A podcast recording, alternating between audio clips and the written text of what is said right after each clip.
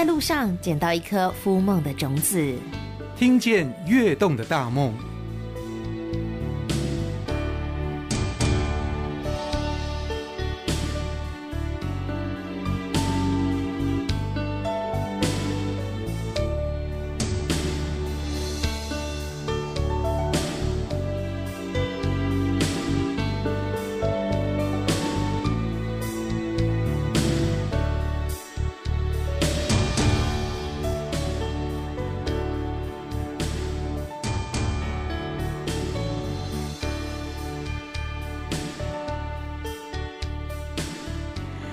听见跃动的大梦，我们今天要来干什么呢？我们今天要当野孩子去。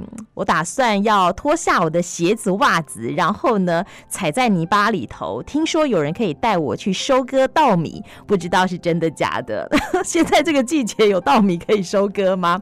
好，今天来跟我们的听众朋友们做分享的是我们呃台湾璞玉文教发展协会的理事长。黄雅胜理事长，理事长好。哎，各位听众朋友，大家好。我听到他的声音，你知道吗？我真的很想走出播音室，就让给你了啦。真的吗？他的声音超级迷人的，很有厚度，然后呢，就感觉到很温暖。呃，告诉我们哦，圣雅，你你现在做的。工作哎，雅圣拍谁？哎，没关系，很多人会讲错，因为都可以念，好，都有阿圣对不对？对，有 OK。阿圣，你这个当初哦，呃，怎么会回到你的家乡？然后听说你之前是做理工的，就是资讯方面。是，我是电脑工程师那一方面。应该是前景大好哎，怎么会回到农村来？可以告诉我们这个因缘机会吗？哦，那时候回来是因为自己的爸爸身体有一点。状况，那那时候就想说先回家，呃，就是陪家人啊，然后家里的工作也需要有人先承担这样子。所以家里的工作是？我们是做家里是做无线电相关的。对，哎，这跟你的这个本业有一点点关系。嗯，通讯相关没有错，哎、哦，是有相关的，所以可以得心应手。嗯，我比较是处在做家里的这个通讯开发，还有这个，因为毕竟有念到大学，所以可以跟国外做一些原物料啦，原物料沟通什么没什么问题，这样子，对。可是。跟你今天要带我到农田里头去是没有相关的啊。是，这个就是人生哦，就很难说你的规划哦会完全照着自己的想象去走，是不是？这个转折又到底怎么回事？这就是因为回家。工作嘛，那时间就比较弹性。那附近的自己的以前的国小的母校新东国小，就是刚好需要有人去代课。在哪里？他在台南后壁，就刚好在后壁跟新营的交界处这样子。是昆宾博他们家附近。哎、欸，还有一个距离，还有一点点距离。昆宾博那边是清寮国小。哎、欸，哦，听到就想到后壁就是五米乐，就是一个台湾稻米的米仓。对。对不对？所以也在你们家附近有这样的田园风。是是，我家门口就是一片稻海。对，好棒哦。然后呢，你回到家里头？嗯，回家，然后就是因为被学校找去当代课老师，那开始接触很多教育相关的问题。那最感觉最深的、最明显的啦，就是以前我的我还刚毕业那时候，全校还有两百多个学生。嗯我回去之后是不到五十个，六个年级吗？对，不到就一个年级不到十个小朋友。有那时候有一年级只有三个的，所以校长才敢这么大胆，随便抓了一个大学生来代课。哦，没有没有没有没有，不是不是不是，这个代课老师的这个认定是有。是有限制的，有一定的标准。对，你如果是要找长期的老师的话，他当然第一招是一定要以有教育相关资格认，就是有教师证的为主。是。那二招才是教育相关的人，三招才是大学毕业。那你呢？我是就是以大学毕业的身份进去，就是不好找啦。如果是临时代课的话，对啊。OK，那带了什么样的课程？我那时候就是除了音乐课没带过吧，就对，就是你比较其他都可以，都要都要会一点这样子。国语、数学、自然、社会啊，都要，通通难不倒你。然后后来变成课后辅导班也带了一个学期这样子。为什么还要带课后辅导班？课后辅导班的孩子可能就会更复杂一点点，对，因为他的年级就会更多，uh. 就是可能会有两三个年级跨在一起。所以你的意思是因为你是孩子王？应该说，只有您刚刚觉得说我的声音好听，如果是学校的孩子听到的话，大概就是会。哦，老师又 要开始正襟危坐了。这老师听起来很恐怖。对对对对对，像我目前，像我现在，呃，后来我到又到，就这几年就又跑到，就被邀请到新东国中去教书。然后现在是一个学期教超过五百个学生这样。对，十六个班。天哪，小小年呃，不，就是有为的青年，现在也已经桃李满天下了。啊、哦，真的，真的，就是可能出门逛个夜市都会，哎，老师你来，好，很恐怖。为什么会带课后辅导班？我相信一定还有一些有趣的事情发生，对不对？嗯，怎么会就这样子聊了？因为其实开始会接触到一些学生，他会说：“哎，呃，老师，你家里有没有书啊？或者是老师，我可以去你家写作业吗？或者是我想要多学一些不一样的东西。”你确定他们的初衷是这样吗？真的，第一个来问的是为了能够写作业问问题。所以是为了求上进，而不是因为好不容易有个大哥哥可以陪伴我，我就决定赖上他。呃，这个我就不知道了，哎，但是至少真的是来我后来真的是跑到我家写作业的越来越多，对。那渐渐的看见很多的问题啊，就是开始接触之后，你会发现有些孩子他会有这样的状况，是来自于一些背景因素，那或者是他的成长环境。哎，所以呃，客厅不够他们问问题，不够够不不够他们写作业了。嗯，因此你成立了一个协会，协会对对，找到一个更宽阔的一个地方来。呃，应该说那时候是直接把我家的办公室拆了，我是直接把办公室拆了，变成协会的教室，大概十几平，哦、对。所以那时候最多在家里的时候有多少小朋友？可以大概到最高到二十多个。可是还是不够啊！听说你们学校附近的那些日式建筑群都变成你的教室了。哦，那是后来另外一间学校的校长，他就是。这这有一些原因啊，就是我原本去新东国小代课呃的时候，那个吴校长他后来因为调动调到后壁国小，所以后壁国小也变成一个领域了。对对对，就是慢慢就拓开来这样子。真的。对，还蛮多这样，就是这样子做久了哈，那个有一点点口碑吧。那很多的学校的校长就会。来问说，是不是可以让小朋友也来加到客服班里面，让他们比较能够提升成绩也好，或者是让他比较有一些人在陪伴上。呃，其实后来我们会发现说，我们不一件事情很对陪伴的。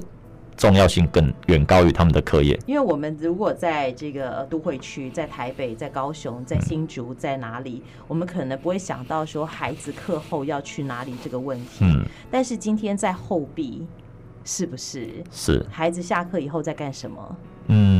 嗯。如果是有一点点能够到处跑的，他大概就是到很晚很晚才会回来，就不知道跑到哪里去了。跟朋友相。那如果是被管的比较严的，他大概就是关在家里面。然后，如果是以前，可能就是嗯，如果真的去念书，我觉得就 OK。但是现阶段资讯化的社会哦，那只要他有一些资讯的媒介或上网的话，其实家人也不知道他到底在忙什么。对，这其实都会。网络的世界里头悠游了。是，所以这都是一些潜在的问题。那我们会用客服班这样的方式，其实就是希望把他们拉出来，让他们至少在这个时间点，他们是有其他的同才，或者是有其他不是像学校或家人这样的关心他们的另外一种的形式。是，对这个。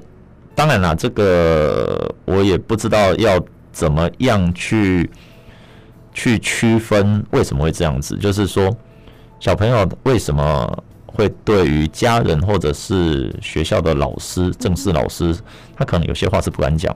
哎，可是来到这里，可以跟大哥哥大姐姐说，是就反而会这样子，那我们就会把这些资讯会整回报给家长或者是给学校他们知道。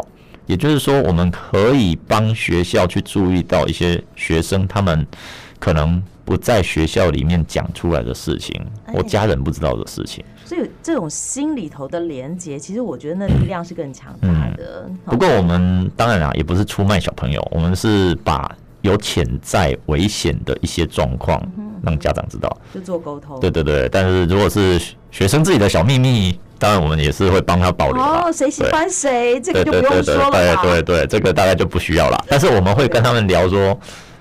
这个时间点适不适合啊？会跟他们分析，对，但是我们不会给他们说你就是不能怎么样这样子。哦，所以用引导的方式，对不对？所以你真的可以交到很多很多的朋友。嗯。可是像像这样的机构，很多家长就会想，或者是很多的民众就会知道说，嗯，应该会有一点不不便宜的收费吧？没有，我们目前是协会，这就是我们当初会变成一个协会，也是一个蛮。蛮特别的转机啊，就是那时候有一个学生，他高中的时候爸爸开刀欠了一百多万的医疗费，嗯，那他本来是要辍学，是去去帮忙还债这样子，就工作了。对，那但是他来找我们说，他想要把学业完成，所以我们就跟他说，那我们先借你钱，但是我们一起找一个办法把。这个问题解决，让你不要荒废掉，就不要停掉你的学业。那他就说，那他跟阿妈会种田，所以我们才会跟他一起，就是从工程师变老师又变农夫。他是你的贵人呢，我们影响你命运的人，不是只有我啦，我们那一群年轻人 全部都下田，对。就是是这样子来的，对，还蛮有趣的一个转折啦。真的。对，那我们就一起跟他下田，从这里来的。是，对。而且夏田不是只有那一次，不是为了他一个人，而是一直到现在，对，一直到现在。是是。你知道有多少人没有光着脚丫踩踏那个泥土吗？是有，我们有带过那种全国的那种编采营，就是有各地不一样的大学生他们一起来的，那我们就安排给他们下下田，然后他们。印象最深的就是那个脚踩到泥土里面那个感觉，听说拔不起来也很痛苦。对对对，那时候刚好也有电视台的采访，那他们就有受访，他们就讲了那一段，对，蛮有趣的。对对对。所以，如果我们一般听众朋友想要去感受一下，有机会吗？感受一下的话，我们现阶段可能就，因为我们现在的栽种方式是会跟我们合作的，可以配合，可以符合我们的栽种方式。的农民合作，那我们的栽种方式是以自然农法为主。当然，如果真的是想体验，我们也是可以找地方让民众来做一个体验的流程。可是他比较没有办法说马上来就有，因为我们还是要真的去照水稻的脐橙下去走。这不是每个季节都有吗？不是不是，现在就没有水稻，你要怎么体验？呃，现阶段是因为最近刚好快要停止供水了，所以它的土地会开始渐渐变硬了。对，那个就要看供水时间，嗯，要不然。所以四时变化，你可以体验到不同的，所以真的是有这样的体验的这个课程，或者是小旅行，是不是？会有一些预约，就是他，比如说他们有一群人想要来，哎，对，那我们会跟他说，我们大概什么时候是什么样的体验时段，那你有没有兴趣？又或者是说，我们也会介绍其他不同的体验，让他们去参考，对。所以我要在哪里知道这些课程、这些体验呢？呃，现阶段我们是在我们后，我们现在在后壁国小那边是有一个跟学校合作的修缮的一个日式宿舍。嗯，那这个园区有一千平，哎，要干什么？我们在那边就是翻修好的这个新的日式宿舍，我们就会把它作为客服班。晚夜间是做客服班，白天是作为社区啦，或者是一些课程的办理。哦，那你说什么样的课程呢？我们像我们上礼拜六日才跟成大还有中正大学合作一个艺术治疗的课程。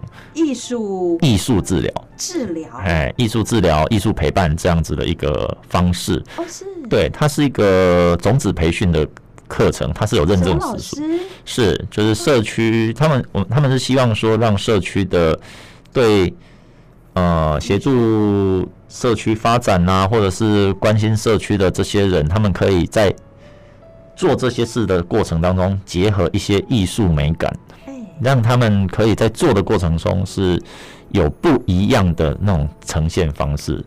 对，那这个课程我觉得还蛮不错，两天，而且这个是因为有证书有有证书，那我们两天才收一千块，对，还附餐。可是我觉得阿胜你撸聊撸亲，哦哦，很你越玩越大，很大很大。除了刚刚的教育发展之外，现在连社区的这些呃创生你也设，我们都做，哎，我们都做。哇，是的。所以刚刚也讲了社区妈妈的部分。对，因为其实。就是刚像我们回刚刚那个学生那边，他后来就是顺利学业完成，那他就选择先去就业。那他以后才要考虑说自己要念什么样的学校、大学这一个部分，因为他觉得现阶段的大学方向他还没有找到，但至少他高中的学业是有完成的这样子。对，那。我们也是在这个过程当中看见另外一种状况，就是，呃，这些有状况的孩子，他们普遍都是因为家庭的环境问题所造成。那家庭环境的问题，它衍生的在农村就必然是农产业的问题。那我们要怎么样去协助农产业的转型，或者是协助他们的曝光？所以我们也渐渐的去把为什么要把协会去建立出自己的网络的声量，就是。我们现在也可以协助一些小农，他们比如说短期的上架合作，帮他做曝光。做的，你真的什么都做。就现在连农产品都要帮忙促销了。对对对，没错，就这个应该就是说，从教育这件事情切入之后，它会一直延伸出非常非常多的东西。那像另外一条线就是说，呃，一些在乡村的妇女，她们。可能为了家庭就没有工作，或者是孩子大了，可是他想要再就业，他却没有那个机会。对，或者是在乡村的一些工作机会，它持续性的一直都不是那么好的收入，怎么办呢？对，所以这个就变成我们想说，诶，我们有没有什么样的资源可以协助他们，比如说创业，又或者是培训他们有一技之长的能力。所以来吧，来吧，来日式宿舍群这边找呃，在。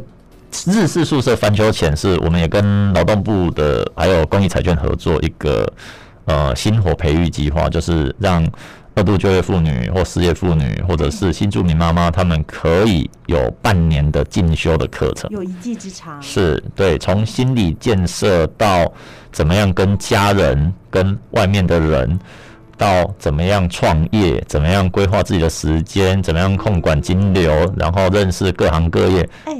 整整半年的时间去培训了不少人，对，那。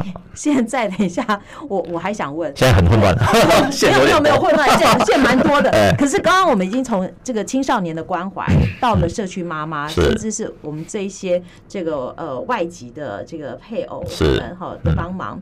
那甚至未来不是未来，我们现在还有做的。我想刚刚讲到同学的奶奶，她可能也是一个我们需要帮忙的对象。是是。所以社区，我想尤其是偏乡，有很多的爷爷奶奶，在他们的身上，我们又可以给予什么样的帮忙？对，这个就是接下来又延伸出来的东西。是不是？对，就是开始我们就呃有培训的课程嘛。那现在园区也陆续的完工。那我们现阶段也是跟劳动部这边哦分署这边，就是有去提案说，我们是不是能够先聘用这些在地的妈妈，或者是对回家乡发展的这些年轻人，他们有兴趣的话，我们在。他们刚回来的时候，去陪伴他们去成长、养成能力。那在这个过程当中，透过计划的方式去协助他们，让他们可以没有后顾之忧。因为大家都知道，刚回来如果要创业，你有没有那个本金或者是背后的 background 去支持你是非常重要的。那对我们而言，我们有能力去争取到政府计划的话，应该是去协助他们能够扎根。所以我们的协会一直都是希望去。帮助更多人能够留在乡村的一个核心价值，真的，而且我觉得你还蛮厉害的。我相信你找到的资源绝对不只是劳动部而已，对不对？哦，还蛮多的字，没错，是蛮多的。但是就是都把它运用在让他们可以学习一技之长，还有创业这一个方面，这样子。对，那像刚刚妇女这边，他们就是养成这个能力的过程当中，我也会希望他们，你们可以去协助办理一些让长辈可以过来参与的课程，因为接下来就是长辈了。长辈他们最大的问题在于，他们有没有一个适合他们啊、呃、出来溜他啦，或者是互相关怀啦，或者是能够贡献他们自己的专长、劳动那个劳动力或专长的部分，让这个社区可以更加的多元发展，或者是找到这样的平台、这样的空间。是没错。对哇，所以我觉得很厉害耶！现在我觉得我们阿胜他撒了一把种子出去，现在慢慢的有回收了，对不对？